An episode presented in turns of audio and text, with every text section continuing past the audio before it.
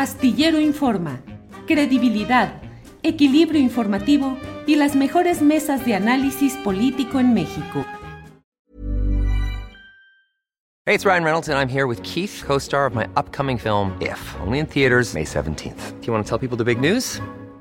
All right, I'll do it. Sign up now and you'll get unlimited for $15 a month in six months of Paramount Plus Essential Plan on us. Mintmobile.com slash switch. Upfront payment of $45 equivalent to $15 per month. Unlimited over 40 gigabytes per month. Face lower speeds. Videos at 480p. Active Mint customers by 531.24 get six months of Paramount Plus Essential Plan. Auto renews after six months. Offer ends May 31st, 2024. Separate Paramount Plus registration required. Terms and conditions apply if rated PG. I'm Sandra, and I'm just the professional your small business was looking for. But you didn't hire me because you didn't use LinkedIn jobs. LinkedIn has professionals you can't find anywhere else, including those who aren't actively looking for a new job but might be open to the perfect role, like me. In a given month, over 70% of LinkedIn users don't visit other leading job sites. So if you're not looking on LinkedIn, you'll miss out on great candidates like Sandra. Start hiring professionals like a professional. Post your free job on linkedin.com/people today.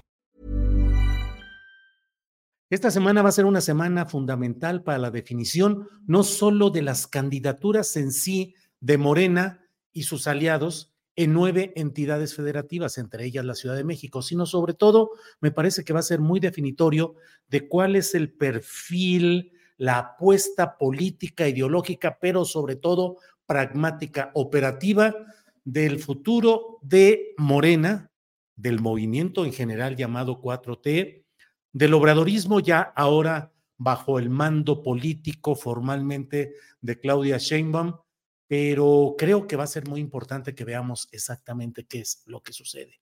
Morena está hoy entre los amagos y el camaleonismo. Los amagos de grupos a su interior que están presionando porque quieren posiciones a como de lugar. Y finalmente en la política, en la política de partidos, en la política electoral, la gente participa porque quiere tener la posibilidad de con su voto definir el futuro de esa organización y del país o la entidad federativa correspondiente, o bien porque aspira, son pocos, pero esos aspiran a tener las candidaturas que les permitan operar desde posiciones de poder los pensamientos, los compromisos, las ideas que tienen en el contexto de una porción de la sociedad llamada partido político. Es decir, yo nunca he estado de acuerdo con la frase de que son unos uh, malévolos y unos uh, eh, personajes siniestros aquellos que buscan candidaturas o buscan cargos. En la política es absolutamente natural que se buscan candidaturas y se busquen cargos. Es decir, es algo que va implícito en la acción partidista y electoral. Eh, sin embargo, en el partido Morena se vive hoy una verdadera presión de grupos de interés que están tratando de colocar a sus piezas con propósitos de ir diseñando lo que vendrá más adelante en todo este movimiento. Y por otra parte, un camaleonismo y un oportunismo que no necesitan mayor explicación.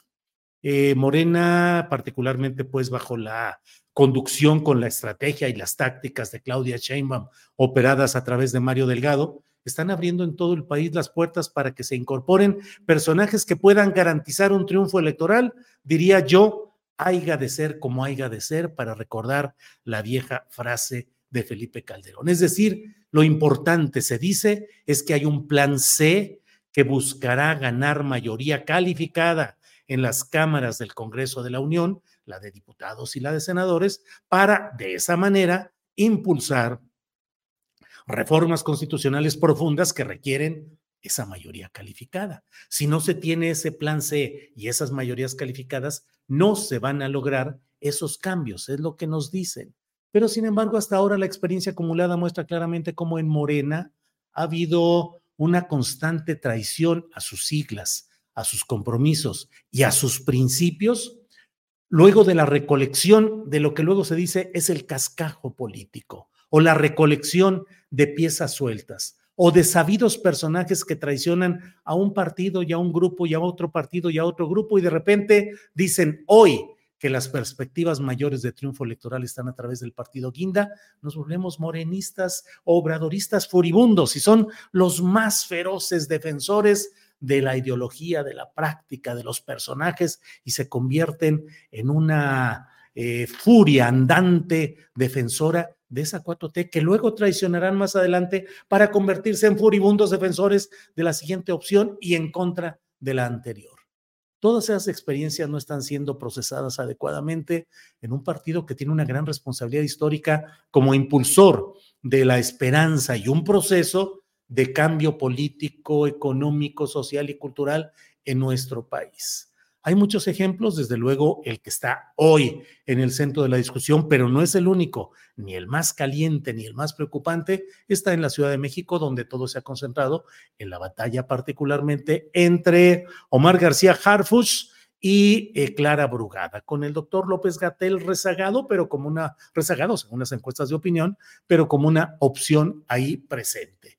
Pero lo mismo está sucediendo en Puebla, en Chiapas, en varios otros lugares. En Jalisco, por ejemplo, se ha dado algo de lo que hablaremos ya en unos dos minutos más, que es precisamente esta eh, apertura a personajes que no parecieran haber estado en el radar de lo que se busca y se necesita en la regeneración nacional.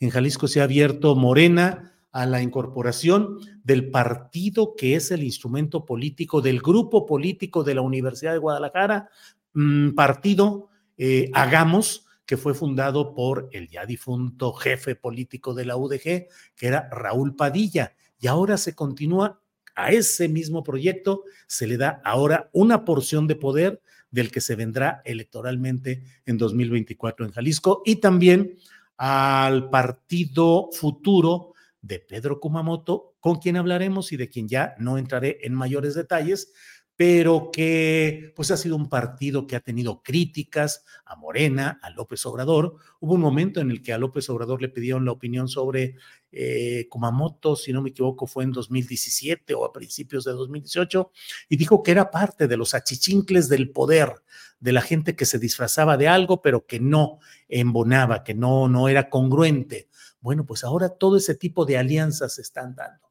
¿Se ha aprendido del pasado? No lo sé ¿Se está previendo algún mecanismo de control para eventuales deserciones, escisiones o traiciones o separaciones políticas? Creo que no. Y creo que se sigue apostando al pragmatismo aritmético, a decir, necesitamos tantos votos. Y debo decirle por lo demás que eso tampoco garantiza que se tenga la fuerza, las circunstancias, el contexto para impulsar grandes proyectos de cambio reforma fiscal para grabar los grandes capitales. Ah, hijo, órale, vamos a impulsar un plan C. Una reforma profunda para verdaderamente enfrentar los grupos del crimen organizado y sus relaciones con los grupos policíacos y militares. Bueno, pero solamente elegir a los miembros de la élite del Poder Judicial no garantiza nada desde mi punto de vista. Tan no lo garantiza que si hubiera habido elecciones en este proceso del presidente López Obrador y se hubieran postulado como candidatos a los que llegaron a ministros de la Suprema Corte por propuesta del presidente López Obrador y por votación de las cámaras legislativas con mayoría de Morena y sus aliados, no pasó nada. Entraron cuatro propuestas de once y no pasó nada. Cuatro que con cinco, que es Arturo Saldívar, pues se acercarían a los seis de once que podrían darle posibilidades en la Suprema Corte de Justicia de la Nación. No creo yo que abrir las puertas por un afán aritmético realmente pueda implicar la profundidad del cambio. Puede ser un pequeño paso, pero a costa de qué? Hola, buenos días, mi pana. Buenos días, bienvenido a Sherwin Williams. ¡Ey! ¿Qué onda, compadre? ¿Qué onda? Ya tengo lista la pintura que ordenaste en el ProPlus app. Con más de 6.000 representantes en nuestras tiendas listos para atenderte en tu idioma y beneficios para contratistas que encontrarás en aliadopro.com. En Sherwin Williams somos el aliado del PRO.